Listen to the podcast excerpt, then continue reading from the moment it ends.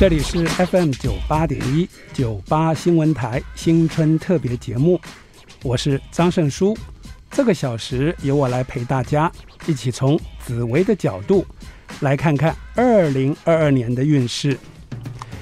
一开始，二零二二年壬寅虎年，先祝福大家强大如猛虎，温柔似玫瑰。其实这两句话是有典故的哈，我讲的文绉绉一点，叫“心有猛虎，细嗅蔷薇”。这两句话其实是余光中先生啊翻译英国诗人萨松的名句 “In me the tiger sniffs the rose”，他指出了人性里阴阳相对的本质，表现了阳刚跟阴柔的平衡与和谐。即使强大如猛虎啊，也会有停下来仔细的闻闻蔷薇的花香的时候。所以壬寅虎年要祝福您志向远大，同时也能安享生活的美好。这就是虎年给大家的祝福。其实一到了二零二二年啊，几乎所有人来问我的问题都是：老师，今年紫微斗数啊。武曲化技是不是会没钱呐、我都笑着说，这就是哈、传统的错误，让大家给误解了。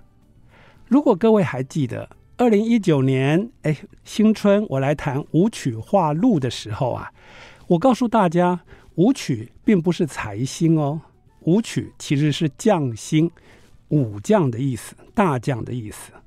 而大将要化禄，就是大将想赚钱了，那就代表天下要大乱了啊！所以这两年各位没看到天下，尤其是中美争霸。但是中美争霸，各位知道这两年为什么台湾成为风口浪尖？原因也很简单啊、因为得台湾者得天下。哎，这句话为什么呢？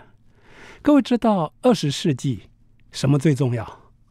战略物资最重要就是石油啊，得中东者得天下。到了二十一世纪，新的石油是什么？是大数据啊。而数据是不是要靠晶片？要靠电脑？所以晶片成为最重要的战略物资。为什么台积电会变成护国神山啊？所以中美争霸，得台湾者得天下。但是也因为这样。台湾现在其实变成全世界当然最危险的地方，同时也是最有机会的地方。因此，武曲化忌谈的并不是有钱没钱，而是匠心化了技以后啊，如果在上位者情绪控制不住，最容易擦枪走火。而在这样的一种状态之下，最怕的就是什么？急功近利、贪多误得。所以武曲这颗星最麻烦的是，成功了哈就会狂妄，狂妄就会固执，而固执就愚蠢了，听不进去逆耳忠言，得意忘形，一意孤行啊！所以今年必须要灵活变通，而且要能够控制自我的情绪，小心急功近利。所以为什么天梁会化禄呢？也就是小心使得万年船。二零二二年谨慎的“慎”这个字啊，其实是最重要，大家要参考的一个字。那当然，每一个命盘啊，每一颗主星，每个运势都是有所不同的。因此，接下来我来跟各位就接开始介绍紫微斗数的十四主星。这些主星在二零二二年虎年的运势。到底如何？可能有很多朋友啊，第一次听到我讲话，或者第一次认识紫微斗数。紫微斗数其实跟西方的星座很像，它等于是东方的星座学，但是加上了阴阳五行。各位刚刚讲的“心有猛虎，细嗅蔷薇”，其实也就是阴跟阳两者的对立与平衡的关系。所以呢，在紫微斗数的命宫里面啊，有十四种主星。这十四种主星，如果以老祖宗的分类方式，什么老阳啦、少阴啦、少阳、老阴，各位听了头都晕了，对吧？因此我把这十四类的主星分成了哎，开创型、领导型、支援型和合作型。紫微斗数的命盘其实等于就是啊，我们在研究自己、认识自己最重要、最好用的一个工具。只要输入你的生辰八字，哎，命盘就出现了，非常的简单。而以这四大类型、十四颗主星，只要知道自己的命宫主星，各位待会就可以一一对号入座，了解一下自己的。运势状况了啊！我记得啊，像苹果的执行长 Tim Cook 啊，他曾经讲过，他在有一次学校的演讲，他说啊，每个人都必须找到自己的北极星。北极星意味着方向。当北极星指引你到正确方向的时候啊，人生、工作都会全部产生新的意义。否则，工作就只是工作而已哈。而人生苦短呐、所以如何找到自己的方向，其实是人最重要的事。那各位知道吗？紫微星其实就是北极星，因为孔子以前讲过啊，“为政以德，譬如北辰，居其所而众星拱之。”这个北辰就是北极星嘛。所以后来汉武帝独尊儒术，罢黜百家。董仲舒谈天人合一，于是北极星就变成了紫微星，紫微斗数就成了帝王之学。所以 Tim Cook 的说法，其实也就是大家把你的命盘拿出来，首先认识自己，再来去了解自己的方向在哪里，而跟着正确的方向走，人生是不是就容易顺遂得多呢？所以所谓的趋吉避凶，意思也是这里。所以各位，如果把你们的命盘、命宫的主星找到了以后，接下来我就一一来跟各位谈壬寅虎年你的运势如何。首先是开创型，有四颗星，叫做七煞、破军、廉贞、贪狼。各位如果看电影，应该就看过《杀破狼》这部电影吧？哈，连歌都有了，对不对？杀破狼的歌，所以它已经变成一个哈一般的名词了，大家都已经去认得了。但是到底什么是杀破狼？杀破狼的运势在虎年到底如何呢？来，我们先看第一个叫七煞星，七煞等于是。所有十四颗主星里面最强悍的一颗星，所以称为将星。但是在二零二二年，因为新秩序成型，所以冒出了很多的机会，适合行动力特别强的七煞。看似一拍即合，但其实很多机会都需要长期坚持的过程。这其实也是我在谈命理很多人的疑惑。很多人会说。老师，我今年运势很好，是不是就在家里守株待待兔就可以了？我说错，运势好往往就代表你更要去冒险，因为机会来了。而这个机会往往代表的是，就好像如果今天唐三藏要去西天取经，他是不是也要经过九九八十一劫难呢？其中一个劫难过不去，这个经也取不到了。可是你至少有这个机会啊。远比别人没有啊，所以坚持往往比机会还要重要，这一点是一定要注意的啊、而七煞这颗星啊，行动力很强，但是耐性不够，因此往往做了以后，发觉到哎不太对了，跟自己想象的不一样了，就容易虎头蛇尾了。所以二零二二年的七煞不只是。看到机会而已，还要维持平常心，看淡且坚持，朝向自己最弱的耐力下手，改变就会很明显。这其实也是我常说的，要顺着天赋做事，但却要逆着个性做人的道理。好，这个就是七煞星。再来，这是破军星，杀破狼，听起来。从古人的味道而言，听起来是不是蛮有惊险的味道？所以为什么我要把它称为开创型？因为开创这两个字听起来就很正面了啊，而杀破狼听起来很负面。但没办法，我们古时候的人呐、因为遵从儒术，罢黜百家，最讨厌的就是开创型的人。因为为什么？所谓的为臣不忠、为子不孝，容易叛逆嘛。可是从杀破狼角度，其实是在开创；可是从阴性的人的特质，就会觉得太过阳刚，难以管理，所以称为杀破狼的原因也在这里。而对于破军来讲，二零二二年来到了环境相对安稳的年份，秩序跟规则也会相伴而来，难免会感受到处处滞走的困顿感。强烈的挑战性与行动力，会感觉到无用武之地。鲁莽行动的后果就是越挣扎，而就被困得越紧。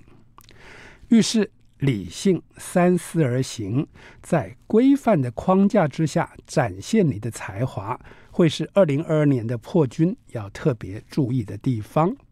听起来很简单，对不对？但是做得到做不到就是重点了啊！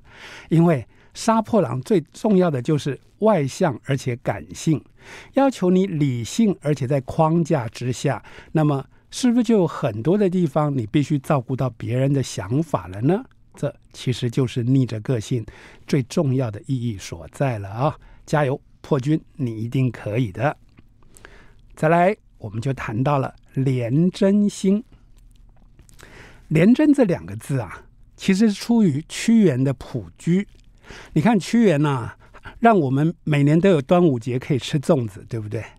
可是从屈原的角度，他说我又廉洁又忠贞，可是为什么君王的身边永远是小人得道，而我们这些哈、有能力又廉洁又忠贞的人，却天却怎么办？君王看都受不了啊！所以有时候我们人生真正去想一想啊。一个老板身边到底喜欢屈原还是喜欢和珅这种人呢？对不对？所以，如果屈原能够管管自己的个性，会不会这时候老板就比较容易听得进呢？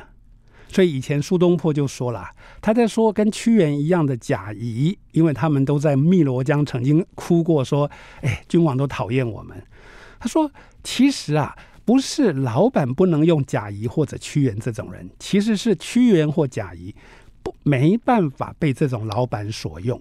换句话说，廉贞太过高傲，容易轻视别人。而二零二二年廉贞的最大体验，其实跟破军一样，束缚感越来越重。以前能够放手去做的事，现在却感觉举步维艰。所以这点牵涉到的问题也就在很多有能力的人常来问我，是说为什么多做多错，不做不错？那些不做的人，老板喜欢；我做的越多，老板反而是越讨厌我。我说，你一定要先搞懂一件事啊！如果老板还没信任你以前，你当然是多做多错的。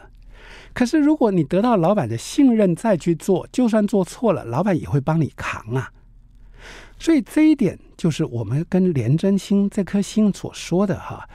如果你觉得今年举步维艰，你觉得以前斩获捕风的领域，现在反倒险象环生，其实原因都是在这个周围的环境啊，正在考验你。所以在这样的考验的过程之中，重点不在于做事了，而是在于哈敏锐的去理解别人这时候对你的心情，到底他是怕你，还是 还是信任你？这其实就是两者最大的差别了。好，再来就是杀破狼的贪狼，所以古书讲杀破连贪俱作恶，妙而不现长三军。你看，古人会觉得杀破连贪呐，就感觉好像不是这个大流氓，就是个大将军。可是古人真的没有搞清楚哈，大流氓往往就是大将军，只是不过是什么天时地利的问题而已。就好像周楚在除三害，哎，大家都听过这个故事吧？所以大将跟流氓的差别在哪？欺负自己人就是流氓，欺负敌人就是大将。所以能不能区分你今天对付的是谁？哎，这就是成功跟失败的分水岭啊。因此，以贪狼而言，今年不宜迅速扩展的年份，难免会因为一些贪念遭受现实的重击。其实贪念没有什么不好，贪代表什么？企图心。所以杀破狼其实往往就代表的贪嗔痴。但是人生没有贪嗔痴，又不可能往前进行，不可能大破大立。所以你我们可以看到的是，对贪狼而言，好，不是看好的门路，大力投入之后突然被封，就是不懂见好就收而血本无归；要么就是铺张太过，伸手太长而经营不善。切记，大起之后必有大落。不过当然，霜雪之后也必有阳春嘛。但是二零二二年的贪狼就是要小心，不可贪多误得，得意忘形。好，刚刚谈的就叫做开创型。接下来我们来谈领导型。领导型同样也有四颗星，第一颗叫做紫微星。很多人误以为紫微斗数嘛，所以只要碰到紫微就是好事。各位，十四颗主星都是平等的，都有它的优势，也有它的劣势。所谓英雄，就是在对的时间做对的事。因此，紫微如果成功了，当然就是英雄，称为帝王之星。可是，如果紫微失败了，那也还是狗熊啊。两个帝王相争，也必有一伤嘛，对吧？但是。二零二二年，因为紫薇化权，对紫薇而言是实现理想的有利年份。有耕耘就会有收获，才华得到赏识，抱负得以施展。臣遇明君啊，君遇良相，互相帮助，如鱼得水。但也特别要注意，别让优越感作祟。若是一朝权在手，便把令来行。作威作福，常摆架子啊，你就会失去人心了啊！所以这一点也是各位不要看到了画权或画禄就误以为哇，一定赚钱，一定掌权。不，赚钱以后，掌权以后，必然都有它相对应的缺点会产生出来。所以人为什么哈，往往啊。从易经的说法叫做“飞龙在天”，之后必跟着亢龙有悔呀、啊。所以，我我们在从命理的角度出发来看，祸福相倚呀、啊，就是塞翁失马的道理，其实是必然的。只不过每一个人第一次尝到成功的滋味，当然会觉得得意忘形，哈，这是无可厚非的。重点是你如何知错改错，哎。我知道用什么样的方法，从这样的经验中学到教训，这才是重点。再来，这是命宫有天府星的朋友，二零二二年对你来说，很多时候能够感受到人脉的重要。对于人际关系圆融的人而言，能够借力使力；但人脉不广或者不太用心经营的人来讲，那就很辛苦喽。而这一年在动用人脉时，一定要避免太过招摇。若是自认有靠山，就显得骄傲跋扈，会让自己灾祸临头，也波及到帮助你的人。就像紫薇跟天府都称为帝王之星，一个叫北斗星，一个叫南斗星啊，两个都是帝王。可是相对帝王的眼高手低的问题就很严重，所以。我我常讲哈，今天就算帝王之星，你刚开始上班你是最基层，可是你摆出来的姿态就会觉得别人都不如你，哎，主管也不如你，那么你怎么可能会有贵人呢？可是相对而言，一旦你今天上去当了主管了，好，你的优点就能够发挥出来了。所以，如何在这样的过程中累积自己的专业能力，是不是就变得非常的重要呢？而同时，当你今天需要动用人脉的时候，小心说话的方式啊！我常说啊，人为什么会有宿命？宿命其实啊，就是你的个性习惯、你的讲话风格、你的口头禅，往往都会让人家哎感受跟你所说出来的想法是完全不一样的哦。好，介绍完了天府这段，我们就先说到这里，休息一下，待会回来。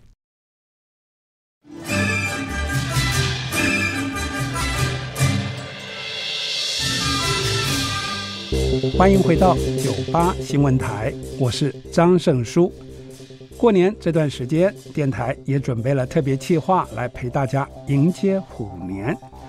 这个小时就由我从紫微的角度来让大家看看二零二二年的运势。刚刚讲到了领导型的天府，接下去就要讲到武曲了。前面一开始我就说，二零二二年武曲化技，好多人都怕说今年的钱不知道会飞到哪里去了啊！提醒你。武曲是匠星，匠心画技最要注意的其实是骄兵必败的道理。此年最怕急功近利、狂妄固执。若听不进逆耳忠言，常得意忘形、一意孤行，可能蒙受巨大的损失。到时候再去怪画技，已经来不及了啊！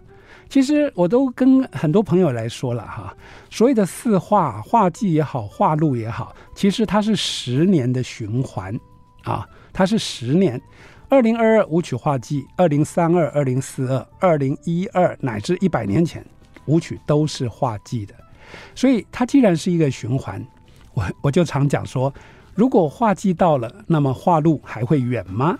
对，这是不是非常的乐观呢？可是很多人会说，化禄到了，那么化季还会远吗？这不就是变成悲观了吗？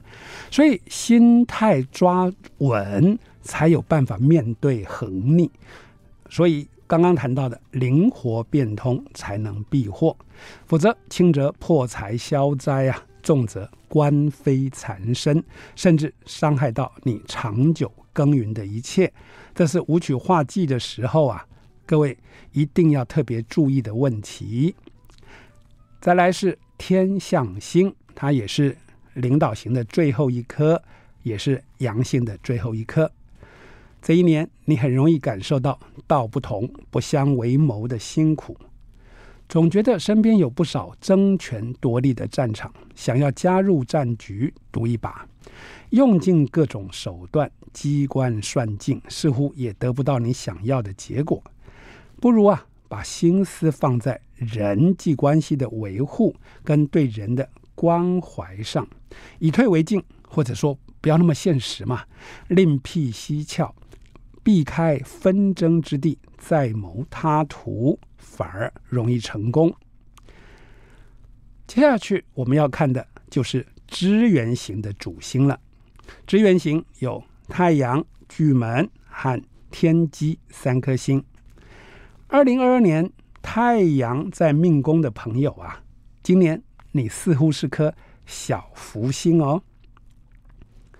不管有钱没钱，我懂得享受生活，秉持待人处事的热情与热心，会让你格外受到亲友的宠爱，还常有意外的喜事降临。但你处理事情还需要再多点耐性。三分钟热度只会让进度像陀螺一样在原地打转，多一分坚持与毅力，就多一分突破的可能性。再来，这是命宫有巨门星的朋友，各位朋友，如果你刚进来或者你不知道你的主星，没关系，上科技紫微网可以免费的查主星，只要输入你的出生时间就可以了啊。那么，对命宫有巨门星的朋友啊，二零二二年思绪凌乱，以往犀利的思路变得混沌不明，看得开、想得开、不计较的开阔胸襟以及真诚温暖的态度，才具有神奇的转运魔力。这一年的运程起伏较大，考验重重，拿出你最好的一面来应战，才能有所蜕变与突破。所以这里谈的也就是巨门星，今年你要特别注意的是看得开、想得开，跟不计较啊。有时候人的运势很奇怪了啊，就像你可能只是平平的一句话而已，但是惹来的麻烦却很大。为什么？因为言者无意，听者有心啊。所以巨门一旦落入了运势比较弱的环节里面啊，这时候啊，有时候讲的尖酸刻薄，有的时候讲的让人家下不了台。好，自己开心了，可是别人却记恨在心，怎么办？这一点是今年的巨门星一定要特别注意的哈。再强调一次，不计较的开阔胸襟，对巨门非常重要哦。再来，则是天机星的朋友，天机啊，二零二二年感觉到责任压力颇重，可是相对于去年的快节奏，今年会让你有比较多的时间做准备，也是你沉淀自我、训练定性与耐性的时刻，有力发挥一技之长，多多运用贵人助力，合理分配时间与资源，更能。站稳脚步，支援型这三颗星都讲完了。讲到这里，我可以跟各位聊一聊啊。例如说，开创型跟支援型这两种人，其实如果我们以个性的角度出发来看，他们是天生相克的。因为啊，对支援型，他们会觉得三思而后行；可是开创型却容易认为坐而言不如起而行啊。我们不做做看，我们怎么知道对不对？可是对支援型刚刚提到三思而后行啊，所以支援型往往是善谋而寡断，想得多，思虑很深，但是就很难做决断。但是呢，开创型是不是决断性就很强，行动力就很强？但是他们可能很难想得深，想得广泛。所以我们刚刚提到的，他们本质是互克的。可是有没有机会让它变成互补呢？那就必须要相知相惜才做得到了。就像刘邦，哎，这样的一个开创型的人，哎，决断力非常的强。所以张良一看到他，就觉得说：“哎呦，这个人简直是哈天生的决断力啊！”因此张良出主意，而刘邦决断。基本上，所谓的哈，呃，以前讲房谋杜断，就是房玄龄跟杜如晦，他是李世民的两个爱将，一个谋略，一个断。可是很多老板却会觉得说，我今天要一个很好的员工，又要谋又能断，这个老板的思维想法就会有问题了，因为人不可能十全十美。所以，支援型跟开创型，或者支援型跟领导型，如果能够成为一个互补的合作团队，双方都知道对方的缺点，可以弥对方的优点，可以弥补自己的缺点，这就是相知相惜，就变成了互补，也是我们在谈紫微斗数在人际关系的运用，乃至公司团队的运用。非常有好处的地方，这一点各位也要去理解啊。谋与断是完全截然不同的天性。可是古人来讲哈，说哈，无谋者小败，但无断者大败。什么叫无谋者？今天哈，你如果没有去仔细去想的话，就算失败也是小事啊。可是没有办法做决断的人才会大失败。为什么？因为那个时机在那里啊，你在那个时机你没有做决断，时机一过了，你根本就来不及了。所以在古人的角度出发，也会觉得是说哈，善谋者啊，可以后天学习而来。比如说，你不断的去充实自己的知识、学问、经验嘛。可是所谓的善断者、决断的人，这完全就是天性所产生的。换句话说，为什么在古时候开创型跟领导型这样特质的人成功的机会特别大？但是他们身边又需要支援型这种军师形态的人。你像诸葛亮啦、姜子牙啦、刘伯温啦，他们也是要碰到了好老板，哎，才有机会成功啊，对不对？其实你看，像刘备这个紫微好了。他二十三岁起兵啊，一直到四十六岁哈，二十三年都庸庸碌碌啊，连一块地盘都没有啊。可是等到他四十六岁找到了这个诸葛亮，我说哇，如鱼得水啊！诸葛亮给他的战略思想，让他无限拓展，原来天下是可以这么打的。所以紫薇想成功吗？哎，找到你的诸葛亮。同样的，支援型想成功吗？找到能够决断的好团队，对你而言意义就会变得完全不同了。所以这是讲到了资源型，给各位的一个参考。再来，我们就要来看的是合作型的朋友了。合作型有三个，第一个是太阴，而第二个呢是天梁，第三个则是天同。我们先来看太阴啊，二零二二年属于你表现跟发展的时间点已经来临了，在追求成功的路上打好基础就是一大关键。以前的默默耕耘呐，会换来相应的回报。曾经累积的力量与学识才华能得以爆发，时机已然成熟，成功当然水到渠成。所以各位可以看到，以太阴的这种特质而言啊，像我，很多人知道了哈，我就是一个太阴。太阴的特质以合作型的特质啊，企图心跟积极的程度都不够，相对来看比较是稳扎稳打的类型。而因为比较内向嘛，所以啊，我比较喜欢当工程师。所以我原来在电脑行业就是当工程师的，想不到工程师啊，竟然会透过大数据跟人工智慧搭上网络的这个特快车啊，哎，创办了科技子微网，改变了一生。所以人生很难想象的就是，你所默默的耕耘打好的那些基础，什么时刻会爆发出来，会让你得到哎一切的回报呢？You never know。这其实就是命运最有趣的地方了，而相对，就像我前面讲的，Tim Cook，他也是非常阴的一个人哈，很内向。他原来也是工程师的背景，在 IBM 当了十四年。他跳到 Compaq 去的时候啊，只待了半年，其实待得不太开心啊。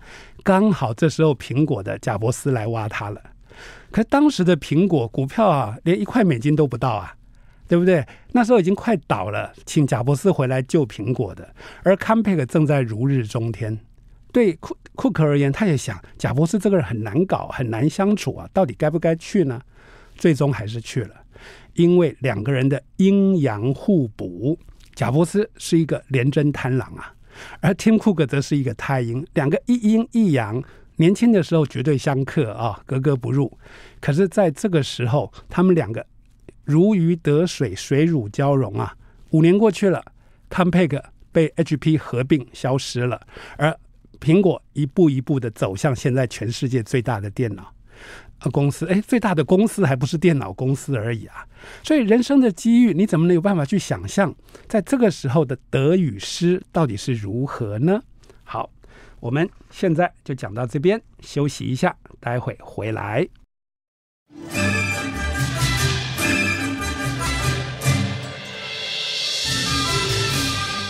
欢迎回到九八新闻台，我是张胜书，非常开心在过年的时候来跟大家聊天。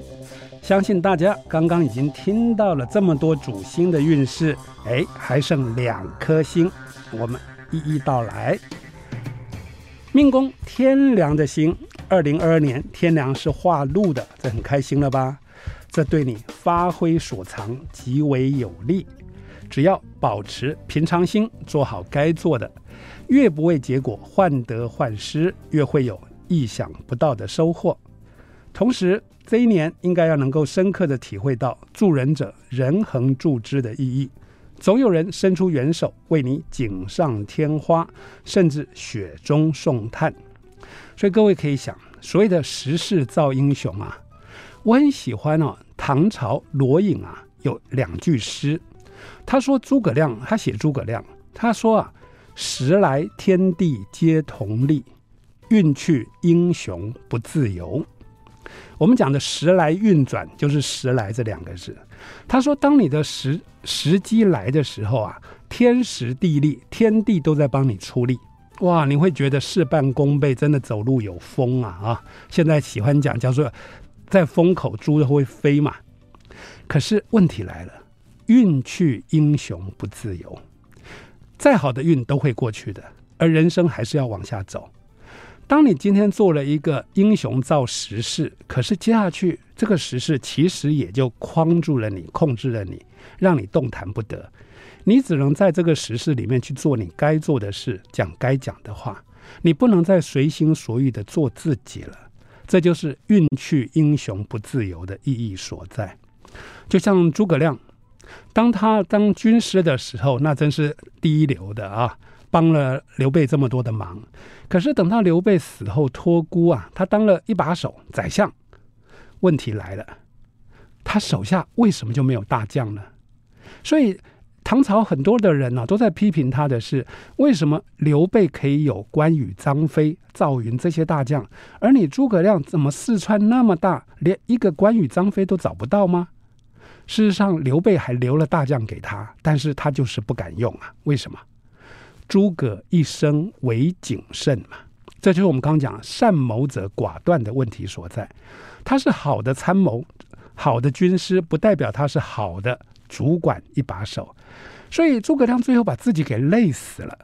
而他想做的事情，所谓的“常使英雄泪满襟”嘛，因为出师未捷身先死。所以我讲到了合作型，因为支那个诸葛亮他就是支援型加合作型的人了。所以各位有没有发觉，很多人在讲换位置就要换脑袋，其实这就是造命的意义所在。但是有多难呐、因为个性就是个性，个性本身啊，我们刚讲了，宿命就是你的个性习惯，导致了我们在看事情、判断事情，往往都用自己的个性去看。为什么古人会讲所谓的“贤者守时，而不肖者守命”的道理呢？厉害的人知道等待时机，可是不孝者，所谓的不孝者，就是一般的人、普通人、平凡人呐、啊，就会。动不动就一句，这就是我的个性啊，我改不了啊，我没办法改啊。所以有没有想到，当天凉化露的时候，好，时势造英雄，你可能在这个时候，哎，突然每个人都注意到你了。可是你准备好了没有呢？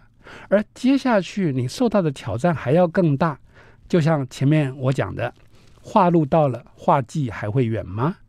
所以我们怎么样去把握好运？让自己往上成长，我们又如何能够运用利用坏运，使自己磨练自己的心智，让自己愿意能够逆着个性来做人？其实这才是我们算命的积极的意义所在了啊！所以天梁化禄跟武曲化忌，今天啊跟各位说的清清楚楚、明明白白，好好的运用刚提到的形式。但是同样也要小心，不要被形式所控制。如何能够突破自我？其实这就是我一直在谈算命的目的，是为了知命，然后造命的意义所在。最后，我们谈到命宫有天同星的人，二零二二正是让你大放异彩的一年，出头时机已经到了，有利于包装跟行销自己。勇敢争取表现的舞台，有实力就别太低调，发挥你平易近人、乐于助人的特质，便能常得贵人扶持，经营人脉毫不费力，甚至因为贵人众多，让你事半功倍，好运连连。好，各位可以看到十四颗主星的运势，谈到这边，跟各位都聊完了，最后啊。想再跟大家谈一谈命盘的思维啊，我自己啊，在还没有创办科技紫微网以前，我自己在研究紫微斗数，其实很多地方是苦思不得其解，因为有时候感觉它准确吓人，有时候又完全不准，哪里准哪里不准。如果不是因为透过网络的力量，其实是很难去理解的。那么我这边来跟各位谈一个简单的造命观念啊。比如说开创型、杀破连滩，听起来就非常的阳刚，所以啊，他的个个性本来就是什么外刚内刚，因此如何修到外柔内刚，是不是很重要的一件事？因为说实在的，在社会上打滚啊，你必须要外柔内刚才能成器啊，而外刚内刚，人家就会想要怎么办？把你消灭掉，把你毁掉，因为你对别人是有威胁性的。而合作型呢，则是外柔内柔，外柔内柔好像跟人哈与世无争。可是你今天既然到了这个世界来，入了世了，你就是要去争的，否则你怎么升官发财娶老婆呢？对不对？所以外柔内柔啊，就容易被人家怎么样欺负。因此，你必须要修炼，修炼成什么样子？外柔内刚。换句话说，合作型修的是内刚，而开创型修的是外柔，是不是？这时候造命的意义是完全不同。而像支援型呢，是外刚内柔，哎，很吃亏哦。为什么？言语很犀利，看起来哈、哇咄咄逼人呐、能言善辩，可是内心啊却没有安全感，也没有坚定的信念，常常转变。所以支援型要修炼成外柔内刚，是不是比开创型跟合作型还要更麻烦一点？可是这就是造命的乐趣，也是造命的意义所在喽。而领导型呢？为什么传统说子府五相这个领导型的成功几率最高？因为领导型天生就是外柔内刚的，哎，外表没有开错了，开创型这么样的杀气，而内心里又充满了自信跟企图心，所以知道如何的按部就班去达到自己的这个希望。因此，我们可以看到，同样是四个类型啊，如果我们真的去统计他们的成功率啊，我告诉各位，领导型确实比较高，但不代表每一个领导型都能够成功啊。因此，怎么样去思考团队合作 （team building）？哎，我怎么去 build 一个团队？而这个团队里面可以有我需要的特质来弥补我的缺点，其实就是我们在研究紫微斗数啊。最有趣的地方，而同样的不只是人的问题，还有形势。就像我刚刚在跟各位谈，时来天地皆同力，运去英雄不自由。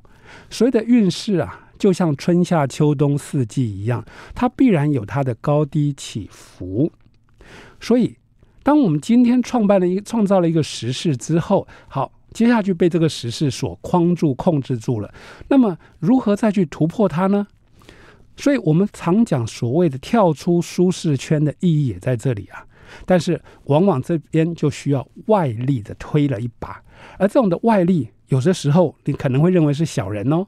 我举个例子，最后来讲，二十一年前我创办科技紫维网的时候，恰恰是因为我在原来创办的公司，我当总经理而被董事长给开除了。为什么？因为理念不合了嘛。可是。老板把我赶出了我原来的舒适圈之后，我我我就不能再做原来的东西了。所以当时又刚好去碰到了一些很久不见的朋友，于是创办科技紫维网，到了今天。所以各位，如果不是当时误以为的小人，你想把你开除，是不是小人？其实他却成为我最大的贵人。因此，你怎么去判断所谓的贵人跟小人呢？是不是跟你自己的心态？也跟当时的嘿客观环境有很大的关联呢，所以今天跟各位介绍到这边啊，希望各位心有猛虎，细嗅蔷薇，内心有远大的志向，可是同时也要能够去感受生活的美好，这样的人生是不是就更有意义了呢？好，今天就跟大家分享到这里，再次祝大家虎年行大运。我们下次见喽。